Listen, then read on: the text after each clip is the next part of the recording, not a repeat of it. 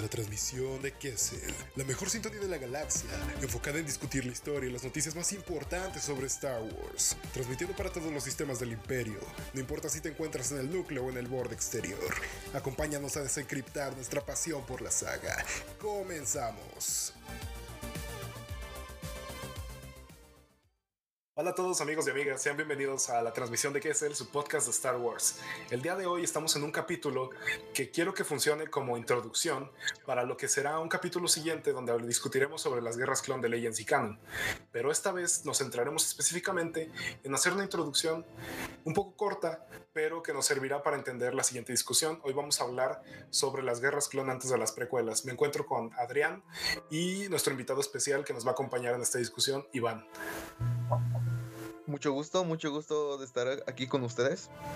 Eh, bienvenidos a este nuevo capítulo que como ya había mencionado Marcos, pues vamos a hablar sobre la cómo cuál era la visión que tenían más que nada los autores del universo expandido sobre las guerras clon en Legends, incluso antes de las precuelas, porque eh, como saben, el tema de las guerras clon antes de las precuelas era un tema un poquito tabú, por así decirlo, porque realmente no pueden indagar mucho sin embargo, eh, autores como Timothy Zahn o Stackpool sí que dieron eh, unos, un pequeño vistazo a lo que podría ser eh, las guerras clon, aunque bueno, algunos elementos se retomarían después, algunos elementos realmente no encajaron con la visión que tenía Lucas de las precuelas y de sus películas y lo que sería pues la cronología canónica.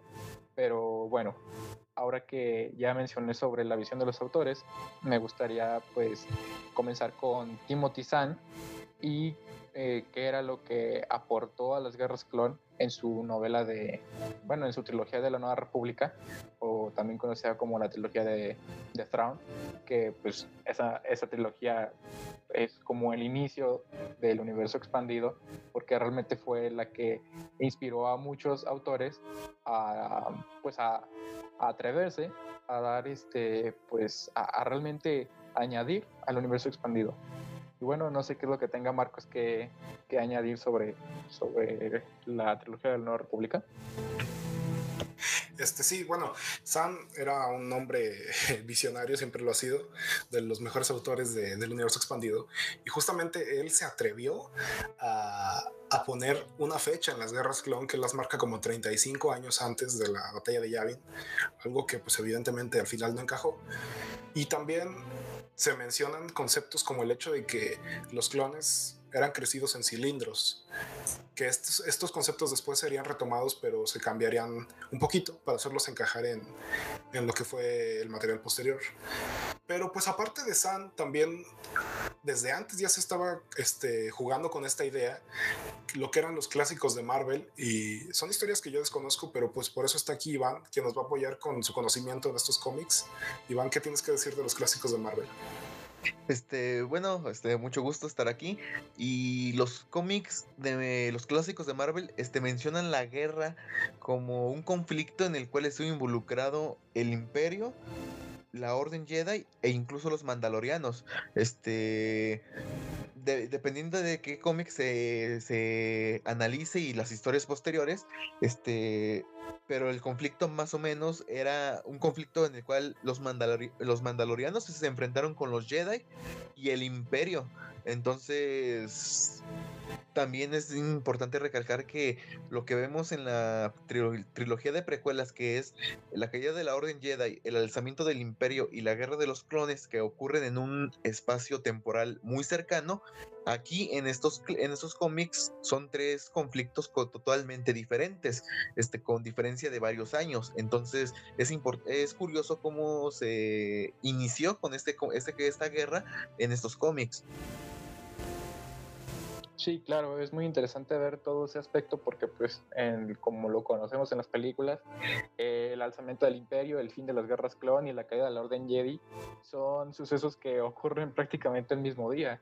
Y como dice Iván en Legends, eh, no, es, no es así. Y bueno, uno de, de los aspectos interesantes que tienen estos cómics de, de, Marvel es la participación de los mandalorianos en la guerra de los clones.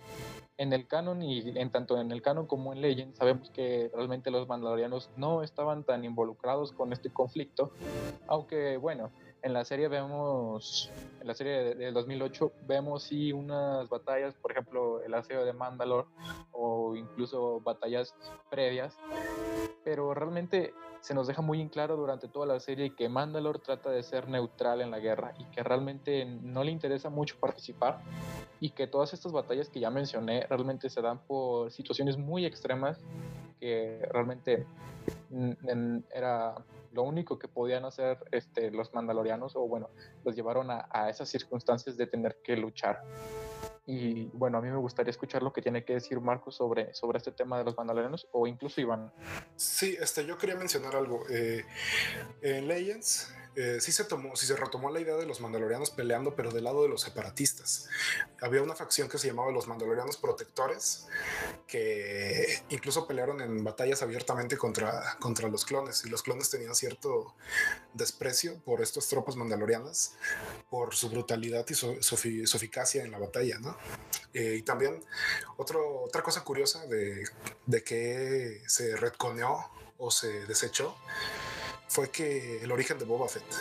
En Legends, Boba Fett era un, un hombre de ley que se menciona que era incluso un, un, miembro de las fuerzas especiales, un ex Stormtrooper que, que se dio por la vida del cazarrecompensas pero originalmente era un hombre que, que, creía firmemente en la justicia y en la ley. Algo que pues evidentemente el episodio 2 cambió totalmente haciéndolo un clon directo de Jango Fett, ¿no? Este, y pues, ¿qué, qué más puede aportar este Iván a este concepto? Este, sí, este, por ejemplo, ahorita que mencionaste los clones, este, también recuerdo que en Heredero del Imperio, este, mencionan estos cilindros de clones llamados Spertap, ¿no? Este, esos cilindros donde había los clones donde estaban estos clones de crecimiento rápido y el cual esta historia dejó en claro que fue estos clones con los cuales batallaron los Jedi y el Imperio. Entonces es interesante cómo la historia que ya se había mencionado en los cómics clásicos se reacomodó de cierta manera con la introducción de este concepto en la trilogía de Traum este, de parte de Timothy Zahn. Recuerdo incluso que hay una parte en la que Leia menciona que ella tiene miedo de que se dé una nueva guerra de los clones, ¿no? Incluso cuando, cuando Thrawn usa estos clones para su ejército, ella menciona que, que existe el temor de que se inicie otra guerra de los clones por el, el recuerdo amargo que existía, ¿no? De aquella, aquella, aquel conflicto tan lejano.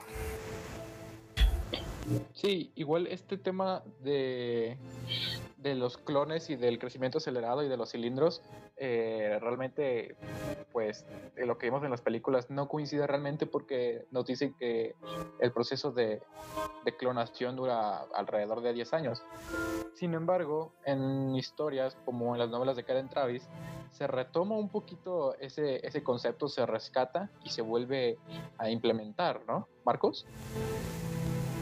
Este, sí, efectivamente, el concepto de los cilindros Sparty se implementó incluso con, con, una historia que se llama El héroe de Cartago, que la escribió Timothy Zahn justamente, donde cuenta cómo es que estos cilindros llegan a las manos de Palpatine. Y incluso algunos de estos cilindros quedaron en manos separatistas. Y bueno, ahí es un tema un poco curioso de que los separatistas llegaron a tener su propio ejército de clones. Pero bueno, eso queda un poco aparte de, de lo que estamos mencionando. ¿Qué, ¿Qué podrías aportar tú, Iván? Este, me gustaría mucho este, agregar el aspecto de los Jedi, de la Orden Jedi en este conflicto antes de las películas. Este, por como se ven en los cómics clásicos de Marvel, la Orden Jedi era prácticamente una orden como de guardias reales, por así decirlo. El, usuarios de la fuerza, sí, pero que tenían misiones como de espionaje, este, misiones este, de encubrimiento, no directamente involucrados como generales. Y la mención que hace este Leia en el episodio 4, donde le dice que Obi-Wan estuvo bajo las órdenes de Bail Organa, este, va más acorde a esta idea de que prácticamente no eran generales ni comandantes, más bien eran como auxiliares de la tropa regular. Entonces me gusta muy esta idea se mantuvo hasta muy entrado en los noventas cuando comenzó por fin las precuelas. Entonces es interesante ver cómo este se fue modificando la participación de los Jedi dentro de este conflicto. Sí, igual todo eso que mencionas eh, coincide un poco con la, visión que tenía Michael Stackpole sobre los Jedi, porque en su novela de Yo Jedi, que salió en 1998, justo un año antes de la salida del C1, pues en esta novela conocemos a, bueno, pues, es protagonizada por Corran Horn, que es un Jedi que resulta ser de la dinastía Halcyon la dinastía Halcyon es una dinastía de, de, Jedi muy famosa porque, bueno, eh, la particularidad que tenía era que eran corelianos. Y los Jedi corelianos eh, se caracterizaban porque no estaban como tan centrados en, eh, en lo que era la, la, orden Jedi, sino que estaban realmente en, en, en, su sistema Corelia y pues operaban ahí y solo ahí, no salían de Corelia a no ser de que se diera el caso de que hubiera un evento a escala galáctica, entonces ahí sí era cuando eh, los Jedi de Corelia eh, salían del sistema e iban a ayudar a la, República. Y bueno, este fue el caso de, justamente de las guerras clones. Y bueno, también en la novela se narra un poco de, la participación del abuelo de, de Corran Horn, que se llamaba Milla Halcyon, y pues e, él es el que, que nos, nos, pone el ejemplo, ¿no? De cómo realmente funcionaba todo esta, todo, todo esta de la cultura Jedi, de la cultura Jedi coreliana, que pues a mí me parece bastante interesante y que bueno, al final se terminaría como desechando por así decirlo, porque a pesar de que eventualmente salieran más historias cortas sobre Ninja Halcyon y todo eso, realmente no recuerdo haber visto otro caso de un Jedi, eh, de un Jedi coreliano que se comportara de tal manera, vaya. Pero bueno, eh, no sé qué es lo que tenga Marcos que decir sobre, sobre este tema.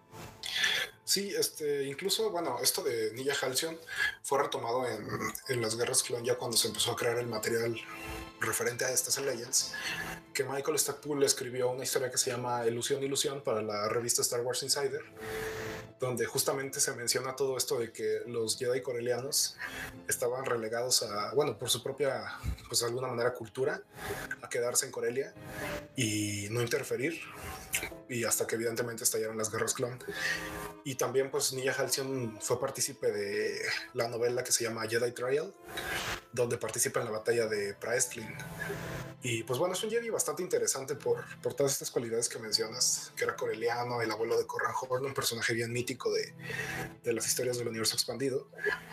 Y pues yo creo que es todo lo que hay que mencionar sobre, sobre lo que fue el conflicto o la idea que se tenía del conflicto antes de las precuelas. ¿Qué, qué podrías concluir tú, Iván?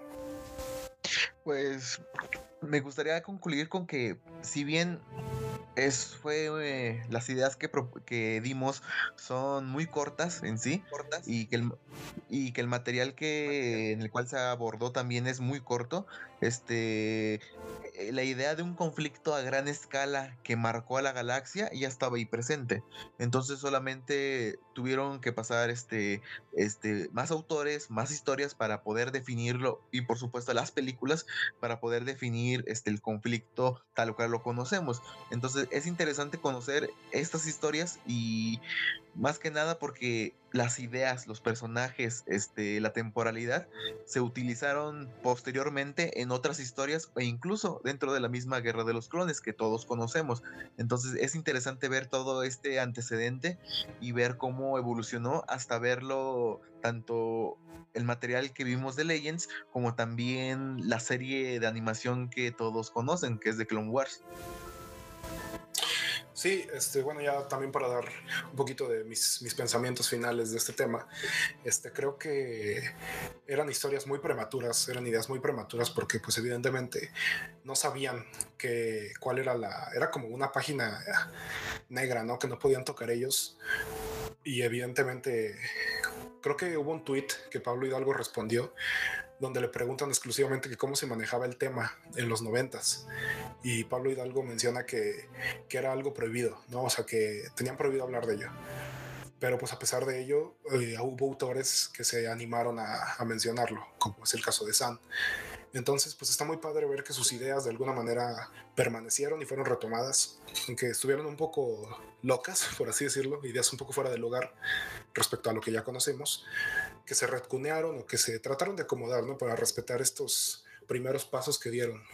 Y pues bueno, yo creo que eso sería todo de mi conclusión, de mi parte. ¿Qué, qué tienes que decir, este Adrián? Eh, pues sí, yo eh, como pensamientos finales, bueno, debo añadir que estoy de acuerdo con ustedes con, con lo que dijeron en sus conclusiones. Eh, todo ese tema de que, por ejemplo, en los 90, a pesar de que dieron ideas muy generales y todo eso, y de que si, si nosotros las vemos como en un marco así muy superficial, podemos decir, ah, cabrón, este, esto no tiene nada que ver, ¿verdad? O sea, no, no realmente no, no encaja con lo que vimos pero indagando un poquito más en el lore, nos damos cuenta de que sí hay historias ahí que tratan como de acomodar o para que al final digas, ah, no, es que esto sí pasó y eh, tal cosa, como lo de los lindos Sparty o lo de los mandalorianos que trabajaban para los separatistas. Todos esos, esos aspectos pues me parece que me gusta porque se, se nota que se, que se esforzaron en eh, hacer como... Eh, encajar todas estas historias sin tratar de dejar cabos, este, cabos sueltos o contradicciones como tal, vaya. Y bueno, creo que eso es todo de nuestra parte. Como ya habíamos mencionado, este es un capítulo muy cortito, pero eh, nos va a servir para el siguiente capítulo, que es donde ya vamos a hablar eh, más a profundidad sobre las guerras clon, comparando eh, ambas continuidades.